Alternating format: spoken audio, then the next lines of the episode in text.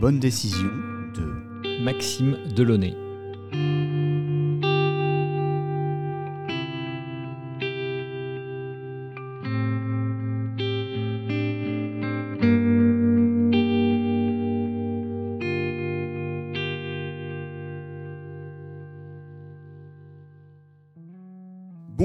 Bienvenue dans Les Bonnes Décisions, un podcast original de Vincent Posé, quatrième épisode de cette première saison où je converse avec des personnalités de la Manche, avec comme double objectif de dresser un portrait de mon invité et puis d'essayer, si c'est possible, de mieux comprendre ce qui l'a poussé à prendre des décisions cruciales dans son parcours.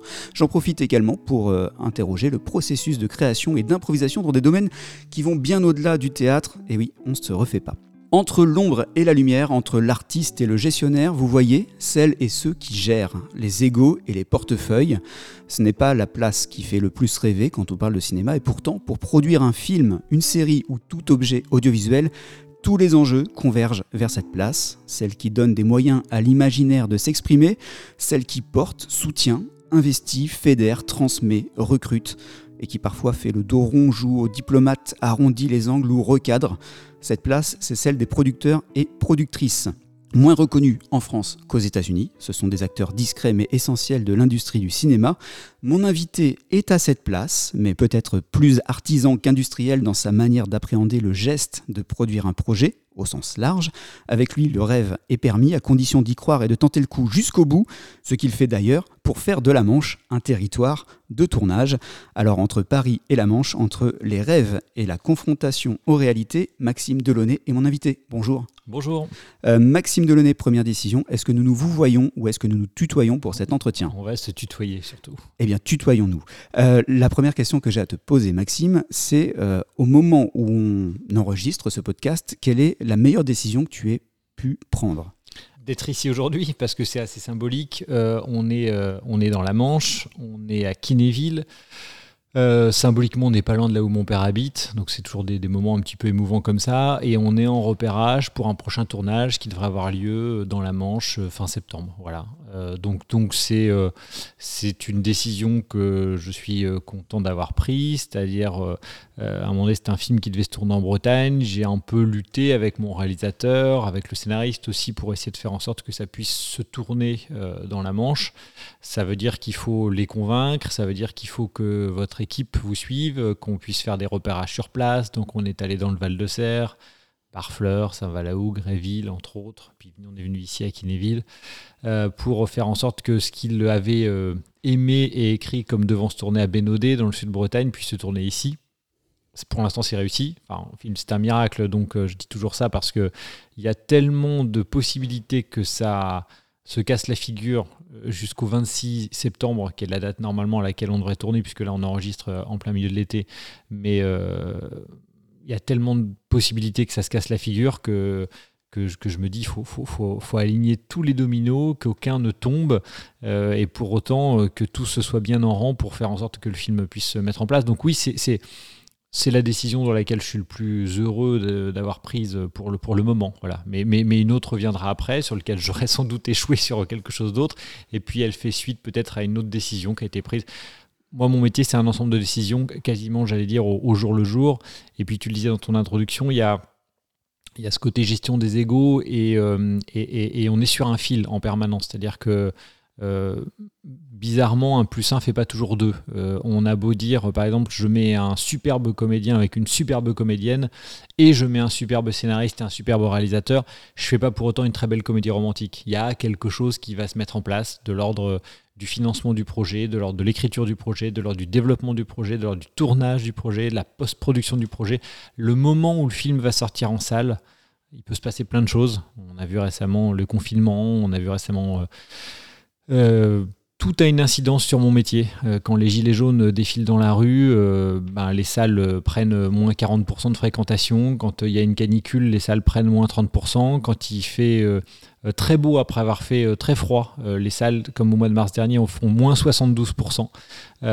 donc il faut vraiment que tout s'aligne pour faire en sorte que, ça fonctionne. Donc moi, ma décision, elle est prise presque au gré du vent et elle peut changer d'un jour à l'autre, quoi, parce que parce que c'est en fonction de feeling, c'est en fonction d'expérience. Tu parlais d'improvisation, j'arrête, je suis un peu loin, mais euh, tu parlais d'improvisation. Euh, on, est souvent dans le caractère de l'improvisation, mais euh, mais, mais, fort de nos expériences et, des stratégies qui ont pu être couronnées de succès ou d'échecs auparavant. En, fait, ton métier, c'est de la gestion de crise permanente quelque part. C'est-à-dire faut s'adapter en permanence et prendre des décisions ou des micro-décisions qui vont avoir une incidence sur toute la suite. Alors, c'est bien ça. Euh, ouais, je, dirais que je suis d'accord avec toi, si ce n'est que la gestion de crise, ça sous-entend qu'il y a une crise. Moi, je vais essayer d'anticiper la chose. Parce que le jour où euh, un comédien me dit qu'il ne veut plus faire mon film alors qu'on a signé un contrat, qu'on a des dates de tournage, que tout est mis en place, etc., euh, je crains qu'il ne soit trop tard. Sa décision est quasiment souveraine, même si tout, tout, tout, tout a été fait pour qu'il soit convaincu qu'il faille faire ce film. Donc ma, mon métier va être d'anticiper. Alors Romain Rousseau, qui est mon associé, me euh, dit, souvent, euh, euh, en fait, on connaît tous les noms à l'avance, les noms NON. Hein. on connaît tous les, toutes les, facteurs qui vont être négatifs par rapport à notre film, c'est-à-dire c'est trop cher, le scénario est pas assez bien, euh, on peut pas tourner à cette période, etc., etc. Je pourrais les énumérer. Donc en fait, nous, ce qu'on sait, c'est qu'on les connaît, et comme dans un jeu de en fait, on va les faire tomber. Voilà, on va dire, alors ok, c'est trop cher, donc on va réduire le budget, donc on va y arriver. Là, le scénario est trop long, tac, on va essayer de le réduire. Là, on peut pas tourner cette période-là, on va regarder si on peut pas tourner une autre période. Là, c'est pas bon pour ce partenaire-là, donc on va tenter un autre. En fait, on va essayer de résoudre à l'avance toutes les problématiques qui vont être les nôtres. Voilà. Et puis, de temps en temps, on oublie, de temps en temps, on rate, de temps en temps, on a un échec. Mais c'est vrai qu'on se fait fort de, de connaître à l'avance tout ce qui va pouvoir être négatif pour essayer de, pour essayer de les, les contourner. En tout cas, voilà. C'est un, jeu de démineurs géants. C'est un jeu de démineurs géants, c'est, une bonne, c'est un bon résumé, je crois. Hum, tu parles d'échecs, alors c'est très en vogue en ce moment dans les podcasts, dans les discours. Il faut, on a ce discours un peu de on se relève de l'échec parce qu'on a réussi, mais en fait, en vrai, quand on, est dans, quand on échoue dans quelque chose, parce que tu le dis, ça fait déjà deux fois, qu'il y a toujours ce risque euh, d'échouer sur quelque chose. Ça fait partie du jeu, mmh. quelque part, d'un producteur ou d'une productrice. Comment on se relève Comment, euh, euh, Quelles ressources tu mets en place ou quels moyens tu mets en, place pour, bah, pour finalement continuer? Bah Alors, la première des choses, c'est de vaincre sa peur, sa propre peur de, soi-même, je serais tenté de dire. Quand on grandit comme nous dans une région, on va, je dis reculer parce que c'est l'impression que j'en avais quand j'étais gamin. Euh, euh, l'idée de se dire euh, je grandis à la campagne, à 4 heures de Paris, loin de tout ce qui fait nos rêves de gosse quand on veut faire de la radio, du cinéma, de la télé, etc. Même si je pense que ça change aujourd'hui, on aura peut-être l'occasion d'en revenir, mais en tout cas quand on a, quand on a grandi comme ça, la première, le premier des obstacles, c'est notre propre peur, la peur de soi-même, la peur de l'échec en fait. Donc j'en arrive évidemment à notre camarade Orelsan, puisque c'est une discussion qu'on a souvent eue, lui et moi, c'est que faut arriver à se convaincre que au pire on se plante. Au pire on se plante. Voilà, c'est pas bien grave. Au pire on se plante. On a essayé, on a essayé. Et, moi j'avais un oncle qui disait toujours, vaut mieux un refus qu'un regret. J'essaie toujours de, de, garder cette petite maxime en tête en disant, euh, bah ouais, en fait, en vérité, au je vais, vais si je rate, je rate quoi. Je une personne m'attend avec un fusil en bas en disant ah t'as tenté ça, t'as, foiré. Bon, t'as foiré, c'est pas bien grave. Voilà. Bon, de temps en temps tu, frôles l'humiliation, ça peut arriver. Bon, c'est assez rare dans la dans la vérité des choses, mais euh, mais ce qui est certain, c'est que c'est plus dur de vivre avec un regret. Le regret de ne pas avoir osé, le regret de se dire Putain, j'étais à ça de d'y arriver, j'ai pas osé, j'ai pas réussi, j'ai pas voulu, j'ai pas, pas eu le courage de. Voilà. Bon, mais c'est un travail à faire sur soi. Voilà. Et c'est un travail à faire sur soi d'autant plus quand on grandit dans, nos régions, même si encore une fois, je pense que ça change pour plein de raisons. Euh, mais euh, mais c'est un travail à faire sur soi. En tout cas, moi, c'est un travail que je fais encore au quotidien. Ça m'arrive assez régulièrement même après la fois de faire deux trois trucs c'est-à-dire des festivals des films des trucs comme ça euh, ça m'arrive encore régulièrement de me dire non je suis pas à ma place c'est pas pas mon c'est pas mon lieu c'est pas mon endroit je suis pas je suis pas légitime pour ça. Voilà, ce, procès qu'on s'auto euh, euh, fabrique, ce procès en, légitimité, euh, c'est quelque chose qu'il faut combattre au quotidien, quoi. Ouais. Alors là, tu parles de, légitimité justement. Toi, dans ton parcours, tu es plutôt dans un, dans un parcours au départ dédié au commerce, avec une école de commerce, ensuite à Londres, et tu es arrivé dans le cinéma sans être dans ce milieu-là au départ. Euh, comment tu t'es forgé justement cette légitimité ou comment tu as pu euh, aller au-delà euh, de déjà, le, déjà le principe du sérail, c'est un truc que moi je combats justement vraiment au, quotidien. là, on est en train de faire un documentaire justement sur un gamin de Coutances qui s'appelle Estève Le Saunier, dont le père m'a écrit un jour en disant il a tenté la Fémis, c'est le premier sur liste d'attente, donc il n'est pas pris. C'est le premier des pas pris. L'expression est assez jolie. Mm. C'est-à-dire que le gamin a été voir son nom liste d'attente, pas pris, il reprend son train direction Coutances, 4h30 de train, il va annoncer à ses parents du coup qu'il arrête parce que le confinement arrive, que le gamin est limite en dépression, etc. Donc son père m'écrit en me disant euh, bah voilà, il connaît personne, donc j'aimerais bien que vous l'aidiez, etc. Si vous pouvez, etc. J'en reçois hein, des messages comme ça, mais là ça m'a touché parce qu'il y avait ce côté putain, à une place près, il était à la FEMIS, qui est quand même pour les gens qui savent pas, la plus grande école de cinéma en France, donc pas loin d'être la plus grande école de cinéma en Europe. Voilà. Après, on peut critiquer la FEMIS pour plein d'autres trucs, pareil, on aura l'occasion d'y revenir si besoin, mais en tout cas, il est passé tout près de son rêve. Et le gamin décide d'arrêter complètement. Donc on a dit, j'ai appelé un, copain qui s'appelle François Dourlan, qui est euh, réalisateur à Cherbourg, un autre copain qui est journaliste aussi de Bayeux, euh, Hugo Guillochin, et je leur ai dit, vous savez quoi, on va le suivre pendant deux ans. Il s'avère que j'ai deux films qui vont se tourner en Normandie. Il va aller voir tout ce qui se fait sur le cinéma en Normandie, donc euh, euh, il va faire un stage sur euh, Les Cadors qu'on a tourné dans le Cotentin. Il va faire un stage sur Tempête qu'on a tourné un peu partout en Normandie. Il va venir faire du bénévolat aux Égalantes, qui est le festival qu'on a créé avec des copains à 40 ans. Il va aller voir l'exposition Action au musée de Normandie sur le cinéma à Caen. En fait, il va faire tout ça. Et une fois qu'il aura fait tout ça, il verra qu'il n'y a pas besoin de connaître grand monde pour y arriver. La première des choses à faire, c'est tendre la main. Et le côté je connais personne, je suis pas du sérail, etc. Moi, je le combats au quotidien. Parce ma mère était prof d'anglais, mon père était comptable euh, à 40 ans, euh, même à Saint-Denis, village de 700 habitants à côté de 40 ans. Donc, je veux dire, si on en est à ce point-là, personne n'est du sérail, en vérité. Moi, mon, associé, ses parents étaient profs d'EPS euh, sur une base militaire à Châteauroux. On va dire que là, on est quand même assez loin. je peux continuer, c'est-à-dire que mon autre associé qui s'occupe de la télé, sa mère était dans une agence bancaire et je crois que son père était cadre dans une PME, en banlieue parisienne. Des gens du Sérail, il n'y en a pas tant que ça. Maintenant, on ne peut pas vraiment vouloir à deux, trois personnes du Sérail, euh, Dimitri Rassam, Laura Smet, etc. On peut en citer deux, trois, d'être euh, des fils d'eux, comme on dit, et, d'exercer ce métier-là.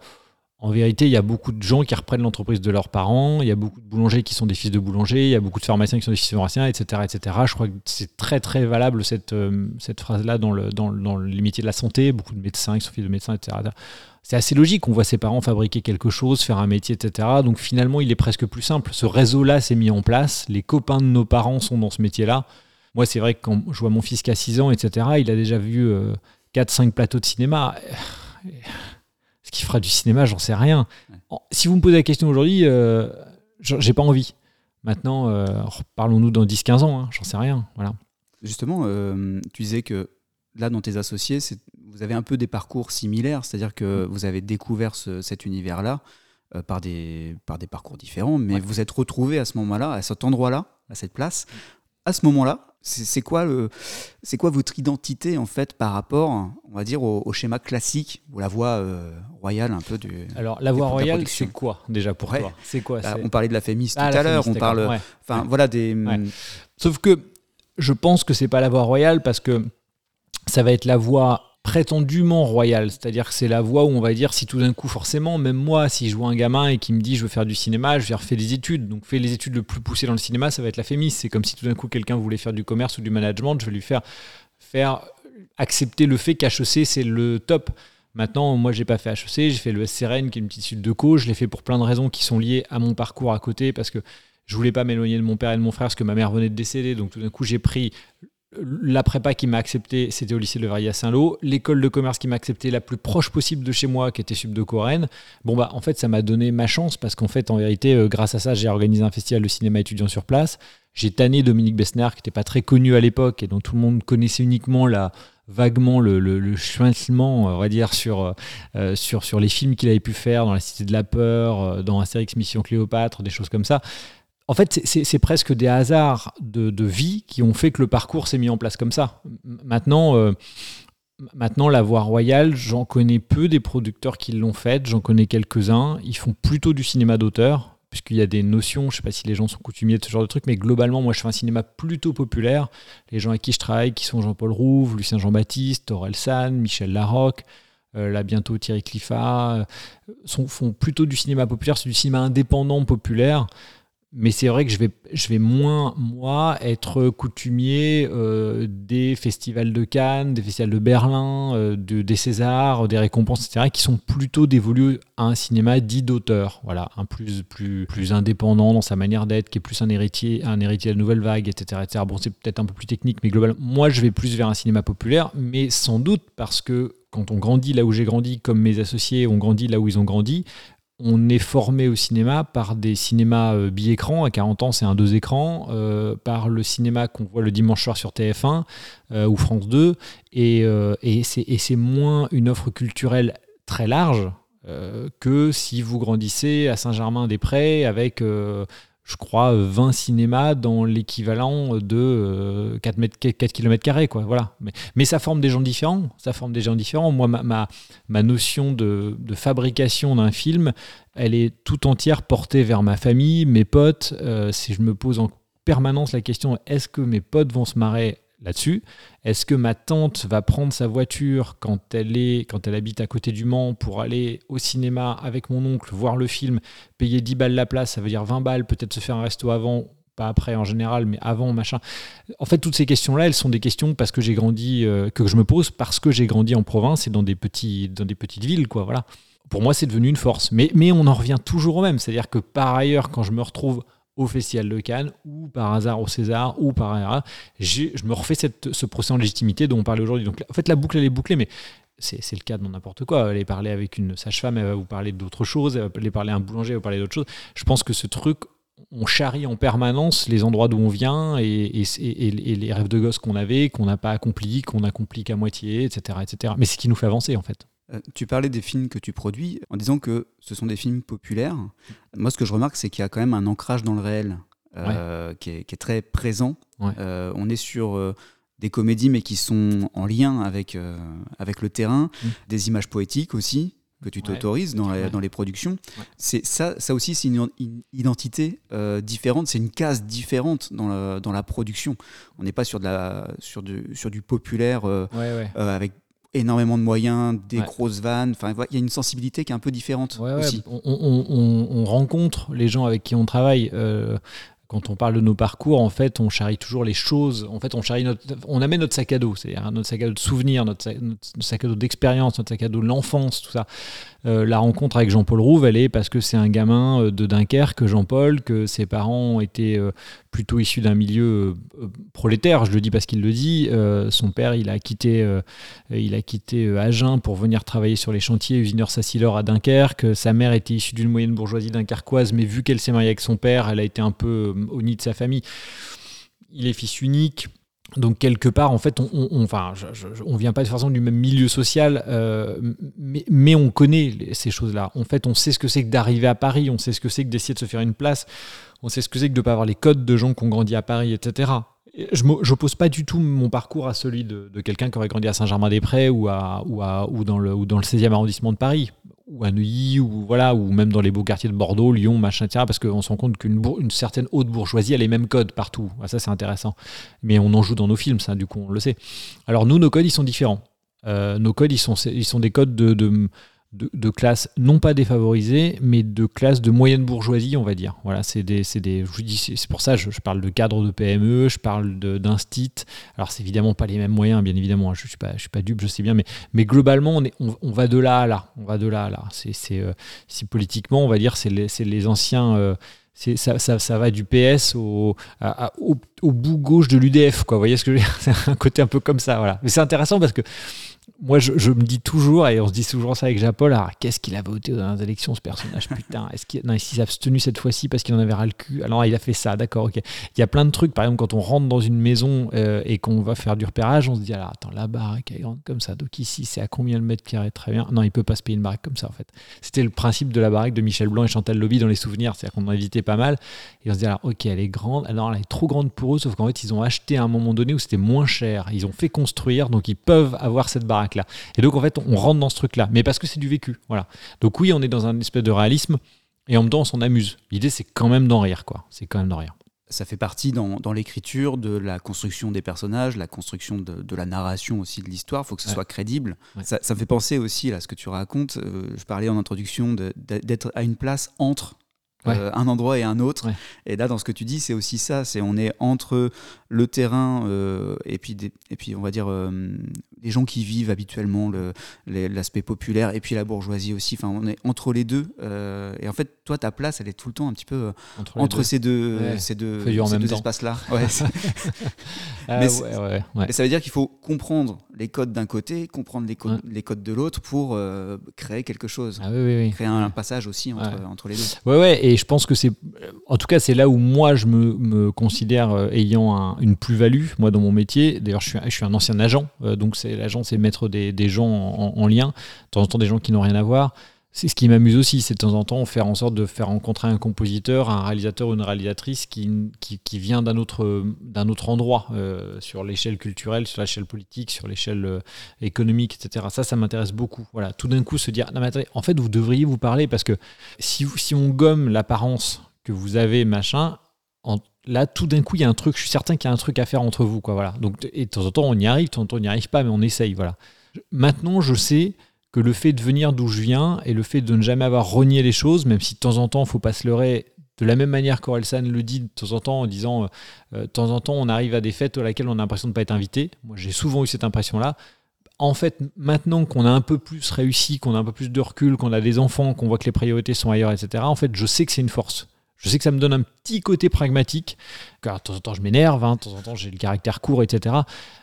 Mais globalement, je sais que je vais pouvoir me dire Attends, je sais pourquoi il dit ça, donc je vais essayer de comprendre et j'ai essayé de désamorcer le truc. Donc, tu parlais de déminage, il y a un petit peu ce côté-là. Donc, voilà, c'est-à-dire que, effectivement, dans un monde, dans un monde logique, euh, c'est compliqué d'imaginer que Danny Boone puisse tourner avec Fanny Ardant, c'est compliqué d'imaginer que Michel Larocque puisse travailler avec Alex Bopin, c'est compliqué d'imaginer. Bon, mais en fait, au final, c'est intéressant ça. C'est intéressant. Moi, en tout cas, ça m'intéresse. Alors, vraiment, de temps en temps, ça foire, hein, mais. Euh, mais quand on fait un film avec Florence Foresti et Mathieu Kassovitz, qui est moins des, un des films que je préfère de ce qu'on a produit qui s'appelle De plus belle, dont, dont, dont, le, dont le, thème est la rémission d'un cancer du sein. C'est pas un thème très drôle à la base, mais on va chercher Florence pour ça, pour essayer de mettre de la légèreté, etc. Je sais que ça, ça a plu à énormément, pas que de femmes d'ailleurs, et, il est diffusé très très euh, souvent euh, lors du mois d'octobre rose, qui est le mois qui, qui, qui est consacré euh, à la lutte contre le cancer du sein. Moi, j'en suis très fier parce qu'en fait, à l'origine, euh, quand on voit les, parcours de Foresti, les parcours Maxé, on, on, se dit ça peut pas fonctionner en fait. Et en fait, ça a fonctionné euh, de manière incroyable et le film est formidable. Alors, il s'avère qu'il n'a pas eu le succès en salle que j'aurais aimé qu'il ait, mais, euh, mais j'en suis heureux de ce film. Je suis heureux et je sais qu'il marque aujourd'hui. Je sais qu'il marque. Je m'interrogeais sur la notion de réel, parce que c'est un peu ma marotte, hein, voilà. Mais la, la, notion de réel, qu'est-ce qui fait pour toi que du réel va devenir du cinéma. Tu parlais tout à l'heure d'un projet avec un jeune pour qui va être suivi pour faire un documentaire. Qu'est-ce qui fait que cette idée-là, ça devient du cinéma, euh, ça devient un objet euh, audiovisuel qui, t'intéresse? Alors, le, réel. Euh, oh bah tu, tu, parlais de. en fait, on est, on est touche quasiment au domaine de l'impro, qui, qui, est un thème qui t'est cher. C'est quand le père m'envoie un, mail comme ça et qu'à la base je suis un peu euh, fatigué, non pas d'en recevoir, je ne reçois pas tous les jours, mais vraiment c'est souvent, et, je comprends, euh, euh, on, m'envoie un mail, on me dit Ah bah tu devrais rencontrer un tel, bah, il est formidable, il est passionné de cinéma, incroyable, il y a des machins. au bout d'un moment c'est un peu saoulant parce qu'en fait je, me dis ben commencez par vous-même, quoi, vous voyez, commencez par vous-même. Donc par exemple, c'est ce que j'ai dit à Estève. Je lui dis, mais t'as déjà été bénévole dans un festival ou pas? Ah bah non, j'ai pas été bénévole. Ah, je lui dis, bah déjà, tu vas commencer par donner du tien avant de demander aux autres, en fait. Ça va être un principe de base qui est assez cool, en fait, tu vas voir. Voilà. Et il s'avère que ça fonctionne. Voilà. Euh, voilà, moi je reçois aussi beaucoup de messages de, euh, Ah oui, alors je suis pote avec, je suis pote avec un tel, son fils est incroyable, il est fan de cinéma, etc. il va au cinéma ou pas? Ah ben non, mais il regarde plein de trucs sur son ordinateur. Non, mais qu'il aille au cinéma ce, genre de truc est basique en fait. C'est pas c'est pas anodin de dire aux gens vous voulez un coup de main? Commencez déjà par euh, venir avec vous, avec euh, commencez par donner du vôtre en fait. Voilà, commencez par ça. Bon, et donc j'en arrive au réel. Je, pense qu'en fait, je me suis dit, alors, tout ça, euh, dans ce cas précis, hein, tout ça, c'est euh, des choses que, que, que j'entends, que, je vois euh, aux Égalantes de Co-Festival, qui a lieu, c'est la septième édition cette année, qui a lieu chaque année le dernier week-end de novembre à 40 ans. Il y a plein de gamins qui viennent nous voir, qui nous disent ça, etc. Mais en fait, je me suis dit, ok, donc là, on va faire un documentaire une bonne fois pour toutes. il sera vu par qui il sera vu, hein, voilà, mais je pourrais le sortir à chaque fois qu'on me le dit, en fait, voilà, ce genre de choses. Et en vrai, j'espère qu'il va être utile. J'espère qu'il va être utile parce que parce que j'ai l'impression qu'il peut l'être en fait. Voilà. Donc en fait, le, côté concrétisation de, cette intuition, il vient là. Donc je me dis, bon, bah alors maintenant, une fois que j'ai cette intuition de dire, il faut qu'on fasse un documentaire avec ce gamin, il va falloir qu'on le suive, il va falloir qu'on trouve un axe, un, une arche narrative, etc., etc. Et puis, je me dis, je vais pas le faire avec un réalisateur qui viendra de Paris pour le suivre de temps en temps, etc., parce qu'il y aura un côté un peu... Voilà, non, je vais le faire avec des locaux, des gars en qui je crois, qui sont forts, euh, François Hugo, euh, et qui, qui, ont fait un travail formidable, euh, et qui l'ont suivi pendant deux ans.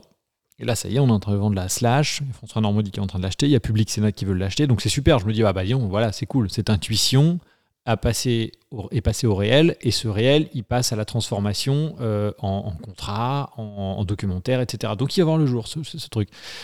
Mais ça va être la même chose avec plein d'autres plein d'autres idées. De temps en temps, euh, de temps en temps, c'est un article que je lis euh, dans un, dans un quotidien. Je lis beaucoup beaucoup de quotidiens. Euh, ça va être un livre qu'on va me transmettre en me disant tiens, tu devrais lire ça, c'est vachement intéressant. Ça va être des parcours de vie que je vais rencontrer. Ça on n'a pas fait de biopic pour l'instant, mais ça pourrait être un biopic. voilà. en fait, c'est vraiment c'est l'intuition. Hein. C'est l'intuition, mais c'est quasiment de l'impro à un moment donné. Hein. C'est de l'impro, c'est de l'impro professionnel presque, tu vois, puisque il y a un côté un peu après, il faut que j'arrive à convaincre euh, mon associé, il faut que j'arrive à convaincre un scénariste de l'écrire, il faut que j'arrive à convaincre un réalisateur de le faire, faut que j'arrive. Voilà. Donc du coup, on est, on est un peu, on est un peu dans le, et on arrive sur ce miracle permanent dont tu parlais au début, qui est de se dire, oh putain, entre une idée à la base et la sortie salle ou la sortie plateforme ou la sortie télé, euh, etc. Il va se passer un nombre de, de temps assez important. Euh, il va y avoir un nombre de gens à convaincre qui est phénoménal euh, parce qu'en fait, il faut savoir aussi que sur un long métrage, donc sur un film de cinéma, il faut que j'arrive à convaincre aussi les techniciens de venir travailler. C'est pas juste leur dire écoute Coco, tiens, on t'a filé un salaire, donc tu fermes ta bouche et maintenant tu viens travailler. On n'est pas là-dedans. C'est-à-dire qu'il faut c'est des gens qui faut convaincre. Euh, un, chef décorateur, un, machiniste, euh, un électricien, etc., un chef électro, un chef op, etc. Enfin, tous ces métiers-là, à un moment donné, il va falloir aller les convaincre que le scénario est bon, que c'est chouette pour eux de venir travailler dans cette équipe parce qu'on va faire du bon travail et qu'à la fin, ils vont pouvoir être fiers du film qu'ils ont accompli. Voilà. On, est en permanence, on passe en permanence de la de l'intuition à la réalisation. Intuition, réalisation en permanence. Voilà. C'est ce, que, ce que moi j'aime beaucoup. C'est, ça, naît d'une idée, puis tout d'un coup, on doit la concrétiser. Tout le temps, tout le temps. Là aussi, euh, tu es dans un rôle, dans une place euh, de, entre les contraintes financières et puis des contraintes artistiques. Parce que là, ce que, ce que tu racontes, c'est globalement, euh, les techniciens, les artistes, il faut leur parler en artistique euh, pour les convaincre de suivre le projet. Au-delà des chiffres et au-delà de, tout ça, on est dans un milieu euh, qui, est, toujours un milieu de passionnés. Euh, donc, toi, quelles ressources est-ce que tu, tu, mets en place? Parce que j'imagine qu'il faut vraiment connaître ce terrain-là. Mm. On parlait d'empathie un peu tout à l'heure. Enfin, voilà, c'est ça certainement que tu mets en, en place. Bah, euh, moi, j'ai la chance d'avoir commencé à travailler avec Dominique Bessner, comme je le disais, qui est, pour moi comme un, mentor ou un second père. Euh, Dominique, il m'a dit assez tôt qu'il fallait que je fasse de la, du plateau. Donc, du plateau, c'était euh, bah, le plateau, c'est technicien sur un plateau de cinéma. Donc, j'ai commencé en faisant de la régie, stagiaire régie. Et après avoir fait une école de commerce, après avoir fait des études qui ont coûté un peu cher, il bah, fallait aussi convaincre mon père. On parlait de, pouvoir de conviction, il fallait convaincre mon père de dire Écoute, merci de m'avoir payé. Déjà, je vais commencer par être stagiaire régie, c'est-à-dire stagiaire conventionné sur des tournages où tout d'un coup on est embauché que 4 à 5 semaines, puis après on ne sait pas ce qui va devenir, donc il va falloir retrouver un autre film, etc. Bon, il m'a permis de le faire. Voilà, il m'a permis de le faire. Après, j'ai fait, un, fait un autre stage chez Marathon Animation. Je fais de la supervision de scénario. Et puis à un moment donné, j'ai eu un CDD qui s'est présenté à moi et Dominique Bessner est revenu à moi en me disant Ah, tu ferais bien un stage chez Armédia, donc dans l'agence artistique. Donc là, j'ai quitté un CDD pour refaire un stage. Là encore, il a fallu que je reconvainque mon père pour lui dire alors, j'étais presque euh, arrivé au bol de sangria, mais je vais pas le boire tout de suite. Je vais, euh, je vais, je vais retourner faire un stage chez Dominique. Et en fait, ces, toutes ces intuitions-là, toutes ces, encore une fois, on reparle d'impro, hein, mais, euh, mais toutes ces choses-là ont fait que bah, ça, ça, ça, a mis des petits, des petits cailloux en plus dans mon sac à dos et qui, ont fait qu'à un moment donné, je suis aujourd'hui plus fort d'une expérience qui est qui à mon avis est plus intéressante que d'avoir eu un parcours un peu linéaire de euh, bah, si j'avais fait la Fémis par exemple. En tout cas, je suis heureux de ne pas avoir fait la Fémis. Voilà. Ah, attention, c'est pas une critique hein, de ceux qui font la. Non, hein. non, je, précise quand Ouais, ouais, même bien sûr. pour Non, pas mais que ce soit mal pris. Et puis tu sais quoi, euh, la vérité c'est que même si je le faisais, enfin il s'avère que je travaille avec des réalisateurs qui ont fait la FEMIS, Sûr. je travaille avec des producteurs qui ont fait la FEMIS, je suis en copro avec eux de temps en temps. Je, travaille- c'est- je pense que c'était pas mon ADN en fait. C'est c'est un principe de voilà de, de, de vie, c'est un principe de. Je pense que je suis je suis un, un peu en pas en marge, mais je, je, je prends les trucs de côté comme ça. Voilà, je rentre de côté. Voilà. Mais c'est de la même manière que quand on, quand on travaille, euh, tu, parlais d'essayer de faire venir des tournages dans la Manche, en fait. Euh, les élus du coin pourront te le dire, je, les saoule à un point considérable, mais que ça soit euh, le, président de l'agglo du Cotentin, le président de l'agglo de la baie du Cotentin, le président du conseil départemental de la Manche, le président du conseil régional de Normandie, etc. etc. En fait, je suis en permanence en train de les, de les convaincre qu'il faut investir dans le cinéma, dans les séries, dans les documentaires. Non pas pour dépenser de l'argent, mais parce que c'est une bonne nouvelle. Demander, on est ici dans un, hôtel euh, à Kinéville, euh, demander à la, à la responsable de l'hôtel si c'est pas chouette d'avoir un tournage qui va arriver pendant deux mois avec 30 chambres qui, hors saison, vont être payées pendant un mois. Ça, c'est un tournage. Voilà, c'est un tournage. C'est le principe. C'est qu'hors saison, on va bloquer son hôtel. Bloquer son hôtel à un moment donné où c'était quasi vide, hein, elle vous le dira elle-même. Mais ça va être pareil pour le restaurateur du coin, ça va être pareil pour les loueurs de bagnoles du coin, ça va être pareil pour les maraîchers du Val de Serre chez qui on va aller euh, se servir pour nourrir la cantine parce qu'on va travailler en circuit court, parce qu'il y a des normes aujourd'hui dans le cinéma qui font que c'est plutôt sain. Ça va être pareil pour les stagiaires, on va embaucher des stagiaires localement, etc. Donc en gros, par exemple, quand on fait un film comme Les Cadors qu'on a tourné l'année dernière dans, dans le Cotentin, on a 100 000 euros d'aide de la région. On doit avoir à peu près 20 000 euros d'aide de l'agglo du Cotentin, je crois 5 000 euros de la ville de Cherbourg, un truc comme ça, que j'ai obtenu avec les dents, hein, vraiment, pourront vous dire. ils me détestent hein, tellement je. Voilà. Mais je leur dis, mais c'est impensable de ne pas investir. Parce qu'en fait, derrière, nous, on va. Et, on, peut être audité là-dessus. Moi, je demande à être audité là-dessus. On va dépenser plus d'un million d'euros localement. Voilà. Et au-delà de ça, on va embaucher des stagiaires, on va embaucher des techniciens. Et c'est ce que je dis aux élus localement, c'est que plus il y aura de tournage, plus il y aura de techniciens qui pourront vivre ici, plus il y aura de techniciens qui vivront dans les villages ici, plus il y aura de l'activité économique qui va se mettre en place. Et là, je parle même pas de médiatisation des tournages, je parle même pas de l'attrait touristique que ça peut avoir, parce que c'est des films qui vont être vendus dans le monde entier. En l'occurrence, Tempête, qu'on a tourné l'année dernière, il est vendu dans 80 territoires. 80. Le film, il s'ouvre sur une plage à Utah Beach. Après, on part à l'hippodrome du Mont-Saint-Michel. Après, on parle dans les dunes d'Attainville. Après, on part sur l'hippodrome de Cabourg, etc., etc. Tout le film a lieu à Sainte-Marie-du-Mont. Vous verrez le film. Moi, je pense qu'il est formidable, ce film. Il sort le 21 décembre. Euh, mais je pense que ça a un impact pour l'investissement du département et pour l'investissement de la région, ça a un impact beaucoup plus fort parce que ça va durer, parce que ça va être diffusé sur France 2, parce que ça va être diffusé sur des plateformes, etc., etc., etc. Ça a un impact beaucoup plus fort qu'une page de pub dans un magazine ou même dans le métro parisien. Voilà, pour à peu près le même investissement. Et encore une fois, on a fait vivre des hôteliers, des restaurateurs, des stagiaires qui n'auraient jamais mis un pied sur un plateau de tournage non plus. Euh, on a fait vivre euh, des techniciens, on a fait vivre euh, des, pas, des charpentiers, des chefs décorateurs, des électriciens, des, menuisiers. On a fait tous les corps de métier. Le cinéma, c'est tous les corps de métier. Donc c'est- là que ça me passionne aussi. Si j'aime ma région, mais je me dis en plus, il s'avère qu'on peut en faire profiter plein de choses, quoi. Euh, plein de gens, plein de choses, plein de villes, etc. Voilà. Donc je, donc je me bats là-dessus. Ce qui, ce m'intéresse, alors plusieurs choses euh, sur l'aspect tournage, c'est étonnant aussi que ben, ici dans, ce département, dans cette région, ce soit pas alors qu'il y a des attraits euh, touristiques, Ouais. des attraits des paysages, enfin, c'est ce que tu mets en, en avant, Mm. euh, que ça n'avait pas été pensé parce qu'il y a, il y a quand même pas mal de régions qui ont basé une politique aussi culturelle là-dessus. Je pense à la Nouvelle-Aquitaine, je pense au. Poitou-Charentes, que depuis, depuis 25 ans, ils, ils sont. C'est ce que tu en parles parce que c'est mon exemple en permanence quand je parle aux élus de Normandie. hein.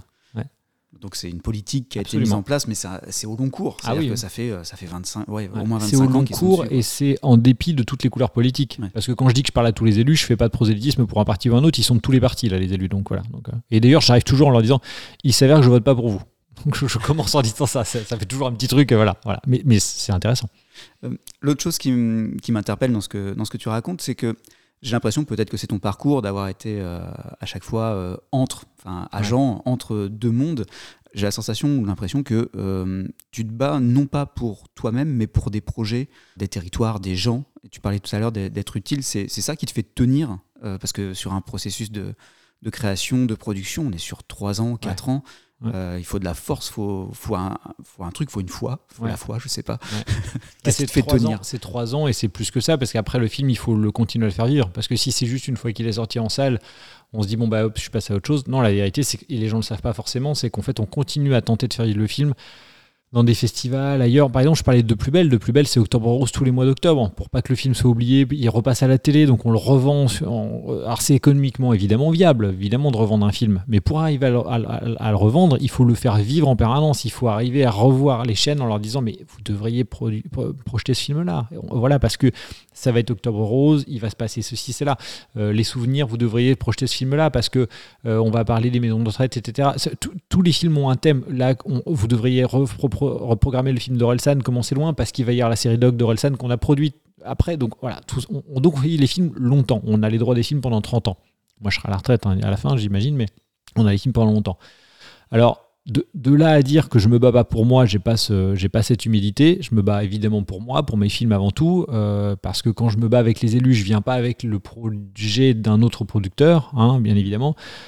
Sauf que ce qui est certain, c'est que je pense que j'essaie de déminer le terrain pour d'autres. Voilà, on reparle de déminage là, mais voilà, je, crois. C'est d'ailleurs la discussion que j'ai eue pas plus tard qu'il y a 15 jours avec Jean Morin, le président du conseil départemental de la Manche il me dit non mais il faut qu'on le fasse. Vous avez raison, en fait, vous m'avez convaincu, il faut qu'on le fasse, il faut qu'on ait une politique, euh, donc on va se mettre en on va mettre en place les choses, etc. Et puis je pense qu'il voit que c'est sain économiquement, euh, vraiment économiquement c'est sain, il n'y a pas de débat là-dessus. Je lui dis moi je n'ai pas, pas de problème, auditez-moi que les gens, parce que c'est de l'argent public, donc à un moment donné. Regardez les chiffres, voyez ce qu'on a dépensé localement, et vous allez voir que mettre un euro dans un film qui vous en rapporte 10, c'est plutôt chouette. En fait, ça va, c'est sain. Voilà, tout va bien.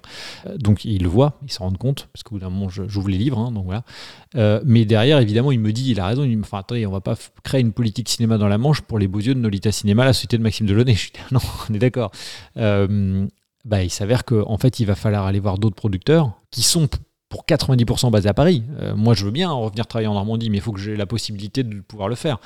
Donc, donc moi, je lui ai dit, mais alors ce qu'on va faire, c'est qu'on va aller voir avec vous, ou avec Attitude Manche, qui est l'agence d'attractivité du territoire, avec d'autres, si vous voulez, on va aller voir mes petits camarades producteurs en leur disant bonne nouvelle, euh, ce département, cette région, euh, ont mis en place une politique bienveillante, euh, en win-win, pour, pour faire en sorte qu'on puisse, on puisse tourner localement, parce qu'en plus, vous avez des paysages de dingue. C'est-à-dire que ce que voient les réals quand ils viennent ici, parce que là, on parle d'économie, on parle de médiatisation, on parle de ça, mais en fait, il y a les, il y a les paysages. Il y a les paysages. C'est-à-dire qu'en fait, vous passez quasiment d'un truc, je vais pas dire montagneux, mais, mais, semi. Euh, il y a des collines dans le sud-Manche, euh, la Suisse normande, etc. Vous passez aux dunes d'Atinville, euh, de Surtinville, etc. Dans, la, le nord de la Manche. Le sentier de Données, ça ressemble à l'Irlande. Il faut savoir que Truffaut avait tourné les deux, Anglaises et le continent dans La Hague.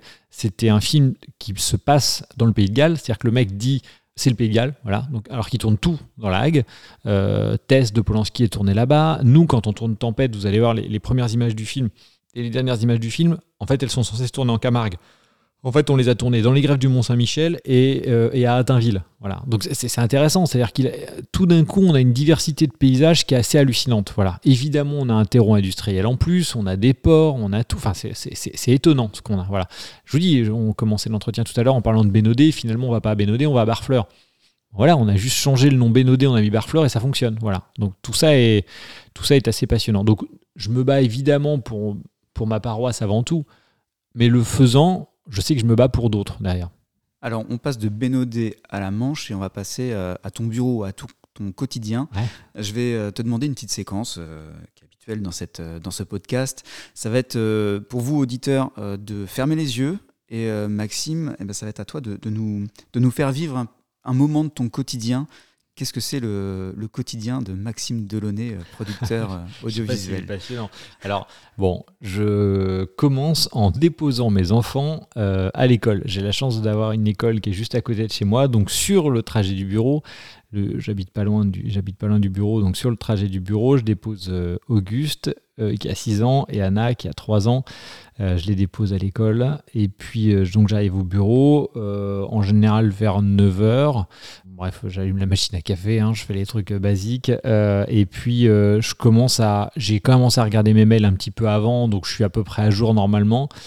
en général, je lis la presse. Ça m'arrive quand même très régulièrement de lire la presse papier, j'aime bien. donc, je lis les échos, je lis le Parisien. Et puis je suis abonné au Monde en digital, je suis abonné à l'équipe en digital. Donc en fait, je, regarde sur le trajet en arrivant au bureau une espèce de revue de presse comme ça.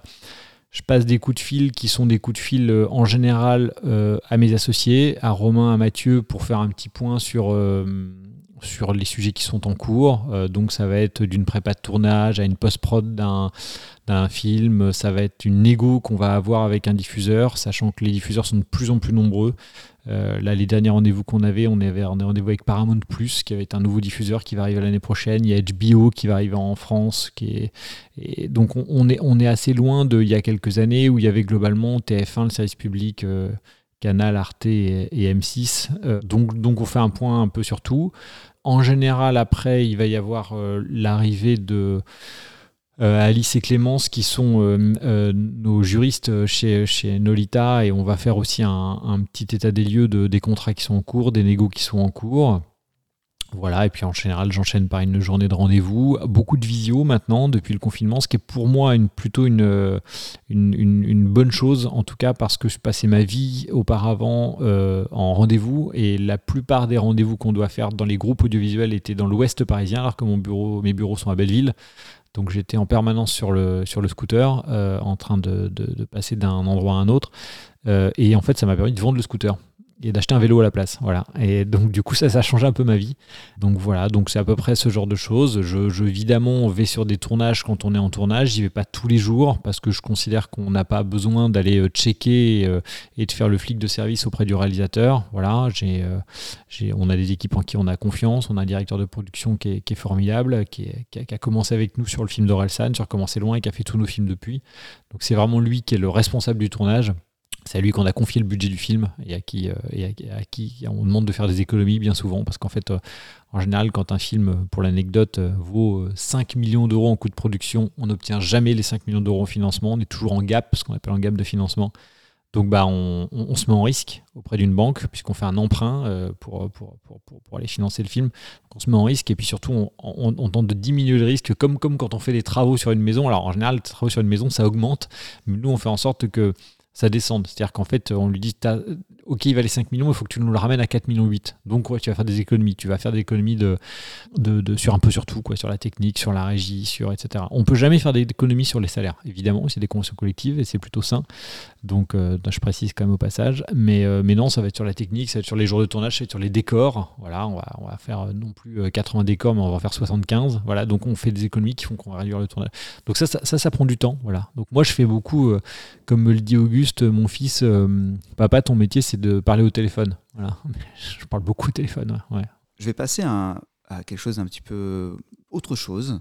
Euh, je vais te faire écouter euh, Dominique Bessner parce qu'il est, euh, bah, il est très présent dans, ton parcours. parce que j'ai retrouvé une archive de l'INA 2008 sur le premier festival d'Angoulême. Et ce qu'il dit euh, dans ce reportage de France 3 Régions à l'époque, Poitou-Charentes. On y revient toujours au Poitou-Charentes. C'est une résistance quand même. Hein. Moi, je trouve que le cinéma français est absolument magnifique. Il est très diversifié. Le cinéma québécois est pareil. Le cinéma, il y a, je trouve qu'avec leurs moyens qui sont pas toujours les plus, euh, euh, ils n'ont pas les moyens les plus élevés, ils arrivent à, à donner de l'émotion. Ce qui est le plus important dans le cinéma, c'est rire et pleurer. Donc même avec euh, peu de moyens, en fait, euh, c'est ça, on, peut émouvoir. Ouais. Bah, non, mais il a raison, bien sûr. Euh, il a souvent raison. Il s'emporte sur plein de choses, mais il a souvent raison. Il est de mauvaise foi incroyable, mais, mais, mais, il connaît ce métier, il a cette tendresse et cette bienveillance qui font qu'il faut, faut, toujours l'écouter, Dominique. Il faut toujours l'écouter bien sûr qu'avec peu de moyens, on peut faire des films merveilleux et que c'est bien souvent pas un problème, pas un problème de moyens. C'est-à-dire que euh, tu parlais au tout début des films qu'on fait nous. C'est vrai que nos films, nos films à nous sont des films euh, qui vont chercher leurs euh, inspirations dans une certaine tradition du cinéma français. C'est-à-dire que ça va être. moi, je suis fan de Claude Sauté, de Claude Berry, évidemment de Weber, évidemment de Broca. voilà, je, suis, je suis fan avant tout de ce cinéma-là. Je, je, je, suis je suis pas fan de Star Wars, je suis pas fan de, de, de, ce cinéma-là. Euh, pense qu'on peut l'être, j'ai pas de problème avec ça. C'est pas pas d'où je viens, c'est pas ce que j'aime, voilà. Donc du coup, euh, euh, je, je, je, vais pas avoir de films d'anticipation, je vais pas avoir de films de science-fiction. C'est un problème, hein, peut-être. Hein, mes associés aiment et, voilà. Mais je pense que c'est pas la tradition française. Euh, donc je pense qu'on peut y venir, je pense qu'on peut en faire, je pense que les plateformes vont nous permettre d'être plus ambitieux sur ce genre de choses. Mais je pense qu'avec les moyens qui étaient les nôtres, c'était pas possible d'en faire, voilà. Donc, donc moi, j'avoue que je suis passé directement à je vais regarder d'où on vient. C'est quasiment comme quand on lit de la littérature contemporaine française. Bah, j'ai pas, pas lu Barjavel, enfin j'ai pas lu, j'ai lu un peu machin, mais ça n'a pas été ma littérature quoi. Voilà, ma littérature c'est littérature contemporaine française. Je lis Nicolas Mathieu en ce moment, euh, euh, j'ai lu Fuenquinos énormément, qui est devenu un ami par la force des choses et tout ça. Donc évidemment je vais, je vais, voilà. Donc du coup il a raison. Maintenant, c'est vrai que si je peux faire une petite nuance par rapport à ce qu'il dit, euh, on a fait ce film dont on a parlé tout à l'heure qui s'appelle Tempête l'an dernier, qui est un film qui coûte normalement 14 millions d'euros, mais sur lequel on a eu 12 millions d'euros pour le financer. Donc là, pareil, on a dû faire des, choix, on a dû voir avec le réalisateur ce qu'on a bougé. Mais à un moment donné, c'est un film de grand spectacle. C'est-à-dire que de temps en temps, on, a, filmé des courses de trot à pleine vitesse avec 5 caméras. Donc là, on peut faire ce qu'on veut. Hein à un moment donné, il faut que les chevaux soient entraînés. Donc, c'est six mois de travail au préalable. Il y en a un qui va tomber, donc c'est des cascades qu'il faut faire euh, au préalable. Euh, donc, c'est des chevaux qu'il faut acheter parce que c'est des chevaux qui ne pourront plus faire de trop derrière. Euh, il y a sa caméra, il faut les payer. Fois le nombre d'équipes qu'il faut par le nombre de caméras, donc ça se paye. C'est de nuit, donc il va falloir payer les programmes de Vincennes, les lumières, etc., etc. Je vous laisse comprendre le truc. Donc, du coup, c'est pas possible de faire un film comme ça sans moyens. Voilà. Donc évidemment, il y a des films qui sont pas possibles sans moyens. Bon, il s'avère que 90% des films que moi je produis avec mes associés sont des films qu'on peut faire avec des efforts colossaux de euh, allez soyons malins, on prend qu'un seul décor et puis dans ce décor on va en faire trois à l'écran. Voilà, on va mettre un bureau là, là-bas ça va être son lieu de vacances alors qu'on est dans la même baraque. Hein, voilà ce genre de truc. On va tricher en permanence quoi. Voilà. Mais voilà, mais mais mais, euh, mais il a raison sur le papier, c'est-à-dire que la tradition du cinéma français, la tradition même du cinéma francophone, hein, belge, suisse, québécois, même même africain, elle, est plutôt sur un cinéma réaliste quoi. Mais la, la logique, c'est en, en parler, il faudrait une autre émission pour en parler. La logique du cinéma américain, elle est ailleurs. C'est une logique industrielle. C'est la logique qui nous fait rêver. C'est-à-dire que moi, je suis allé voir Top Gun comme beaucoup, beaucoup de gens. Je crois que c'est plus de 5 millions de personnes qui sont allées le voir en salle. Preuve s'il en est que quand les films sont là, les gens vont au cinéma. C'est mon camarade euh, Clément euh, ça, au Cinéma Viking à Saint-Lô qui me répète toujours ça, qui me dit Mais euh, les gens ils viennent quand les films sont bons, quand ils ont envie d'aller au cinéma. En fait, il n'y a pas de crise majeure. Enfin, il y a une crise évidemment sur plein de trucs. Je disais tout à l'heure, quand euh, il fait beau après avoir fait mauvais, bah, les gens vont à la plage ou vont dans les terrasses ou vont, à ou vont sortir avec leurs enfants. Dans les... Voilà, donc ça c'est logique, on peut pas leur en vouloir. Mais globalement, dans un, pour toutes choses égales par ailleurs, c'est un marché de l'offre. Il faut que les films soient là pour que les gens aient envie d'aller au cinéma. Voilà. Une fois qu'on a dit ça, euh, je, crois que, les films que les gens ont envie d'aller voir, c'est pour, ça que les, Français sans doute ont été, euh, se sont pas mal rabattus sur les comédies. C'est pour ça que souvent ce sont les comédies qui sont en tête du box-office en France, ce qui, est, assez étonnant, ce qui n'est pas le cas aux États-Unis, ce qui n'est pas le cas en Angleterre, euh, c'est pas forcément le cas en Espagne, c'est un peu le cas en Allemagne, un peu en Italie, mais pas autant. C'est vraiment une surreprésentativité de la comédie en France. Voilà. Euh, parce que même, si on met Intouchable comme comédie, en fait, vous allez voir, je crois pas dire de bêtises en disant que les, parmi les 10 plus gros succès du box-office français de tous les temps, il y avoir 80% de comédie, ce qui est assez étonnant. Moi, je pense que ça, c'est aussi parce que tout d'un coup, on a, a choisi de faire ce cinéma-là. Euh, par une tradition théâtrale aussi. Euh, on est les enfants de Molière, on est les enfants de, de, de, euh, de Beaumarchais, on est les enfants de, euh, voilà, donc on pourrait en parler, etc. etc. mais c'est, le cinéma vient du théâtre, il y a, ce truc-là, il, vient, plus du théâtre que de la littérature euh, par endroit, donc du coup il y, a une tradition presque de, comédie, en tout cas de légèreté qui, est mise en place. Voilà. Euh, maintenant, maintenant, je pense que les plateformes sont en train de nous permettre, moi je vois ça plutôt d'un très bon oeil, en tout cas on travaille avec des plateformes, qu'on travaille avec des opérateurs de cinéma, et les plateformes vont rentrer dans cette fameuse chronologie des médias les plateformes vont nous permettre d'être un petit peu plus ambitieux. Voilà. Nous, on vient de faire un film euh, qui, va sortir sur Netflix là, en, donc en septembre prochain. Donc le, podcast sera sorti, mais donc du coup qui s'appelle Sous emprise. Et en fait, ce, projet-là n'aurait pas pu voir le jour sans Netflix. On a on a tourné à des profondeurs de 80 mètres sous l'eau. C'est l'histoire d'une apnéiste qui s'appelle Audrey Mestre qui est morte en plongée. En fait, c'est pas des films qui étaient français à la base, c'est des films. D'ailleurs, c'était James Cameron qui le faisait à la base. En fait, on a récupéré un truc qu'il a abandonné pour une raison euh, contractuelle en fait, il a découvert que le, que le mari en fait avait tué la, la, donc l'histoire est folle, et donc nous on a récupéré le truc derrière, mais il devait le faire avec Jennifer Lawrence. Donc c'est vraiment, c'est vraiment, c'est pour le coup, c'était un film américain, c'était James Cameron, et il s'avère que grâce à Netflix, on peut le ramener en France sur, un, sur un autre aspect, bien évidemment. Voilà. Et c'est un réalisateur américain qui le fait. On a produit, c'est un réalisateur américain qui l'a fait pour nous. Voilà. Mais Balle perdue ou Balle perdue 2 sur Netflix, je, pense aujourd'hui que ça n'aurait pas pu avoir lieu s'il n'y avait pas eu Netflix en fait. Voilà. À un moment donné, c'est Netflix qui dit bon, on y va. Faut se démarquer de la salle et pour se démarquer de la salle, on va faire des films avec des go des bagnoles qui explosent, etc. À part Besson, il n'y en avait pas en France. Voilà. Et Besson, qui a beaucoup, beaucoup, beaucoup investi en France, n'en déplaise à beaucoup de rageux, ben, il, il, a, il a amené un cinéma, euh, un cinéma européen concurrentiel du cinéma américain. Et moi, moi, gamin, ayant rêvé sur les films de Besson, je vois ça d'un très, très bon oeil. Quoi. Voilà. voilà. Je quitte le monde du cinéma pour, le, pour une dernière question. Euh, attention, c'est la question bonus. Donc, Maxime, euh, on interroge le, les décisions et ce qui est frappant, c'est qu'avec le festival euh, que tu as monté à 40 ans, Les Égaluantes, avec aussi la reprise de la cidrerie Héroux, tu parlais tout à l'heure de regarder d'où on vient. Mmh. Bah, quelque part, tu, participes aussi à la vie économique de, de, la région. Et au-delà économique, enfin au-delà de l'économie, hein, c'est aussi l'humain, c'est de ramener mmh. du monde, ramener de l'expérience. Mmh j'ai l'impression qu'il y a une espèce de, mouvement comme ça, parce qu'on parlait d'Orelsan tout à l'heure, qui a aussi investi avec Saint-James, euh, qui, s'investit aussi dans, dans le territoire. Tu le disais dans d'autres podcasts, c'est quelque chose d'assez nouveau. En tout cas, ça change. Il y a des choses qui changent comme ça sur l'image du territoire, sur l'implication des acteurs du territoire. Qu'est-ce qui fait que toi, tu t'es dit à un moment, euh, je vais m'investir, je vais aller monter un festival, je vais participer à la reprise d'une cidrerie bah alors, c'est vraiment c'est un ensemble de, de, petites décisions euh, qui, qui, qui, sont, euh, qui sont rejointes à un moment donné. Le festival, c'est simplement parce que euh, on avait créé un festival qui s'appelait Tout un foin à Bayeux. Il s'avère qu'au bout de cinq éditions, on a arrêté parce que parce qu'on était quand même dépendant beaucoup des conditions climatiques et que, ça devenait très compliqué. On a eu beau faire venir Julien Doré, Aurel San, Necfeu, euh, Juliette Armanet, Vianney, Ayo, euh, je sais plus qui on a fait dire. C'était fou quand je me retourne dessus. Je me dis c'est dingue.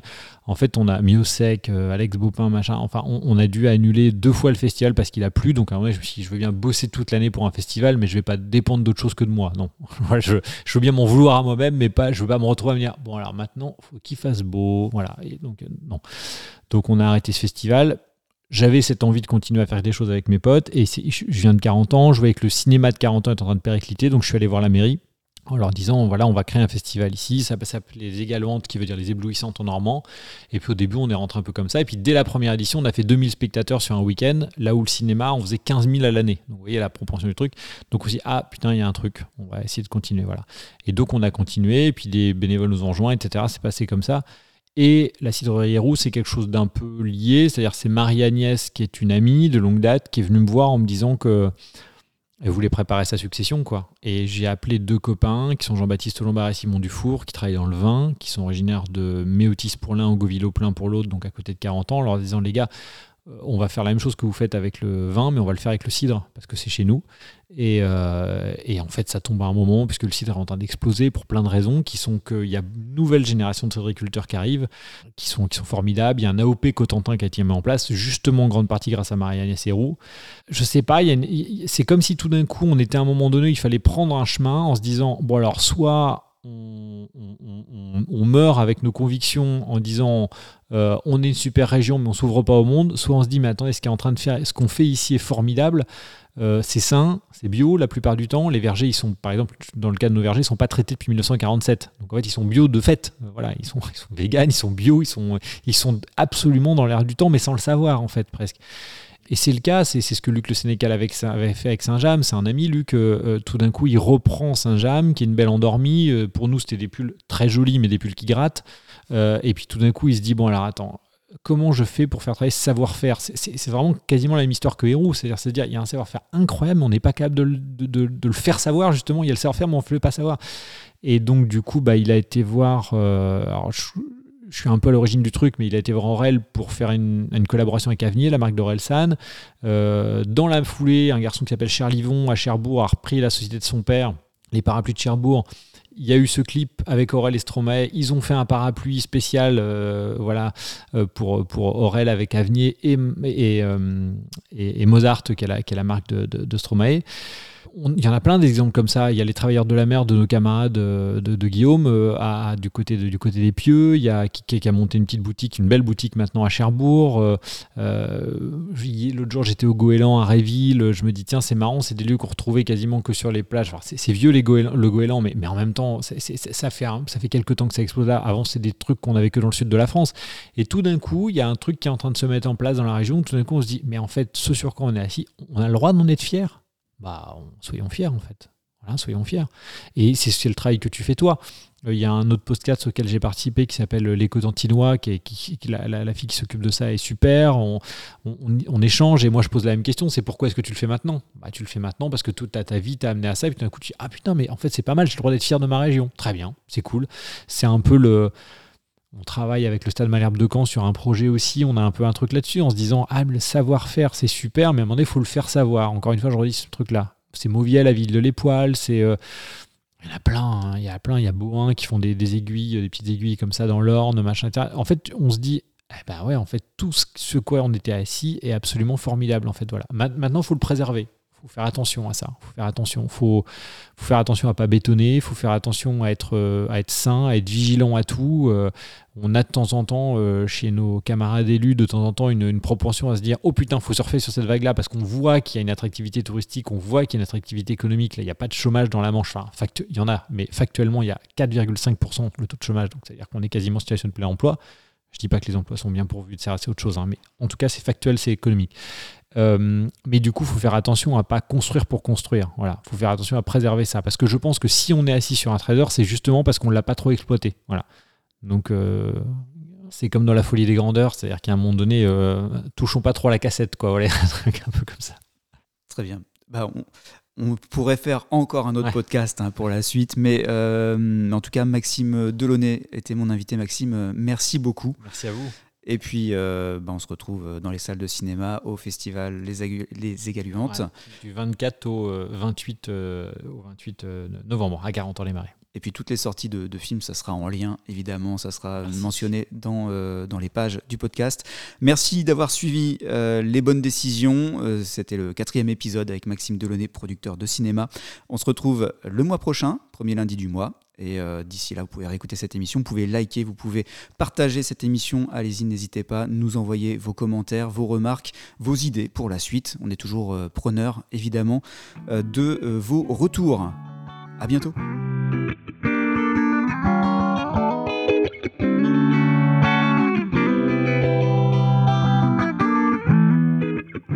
Les bonnes décisions, un podcast de Vincent Posé avec la musique originale de Julien Brochant et Paul Le Marchand à la vidéo et aux réseaux sociaux.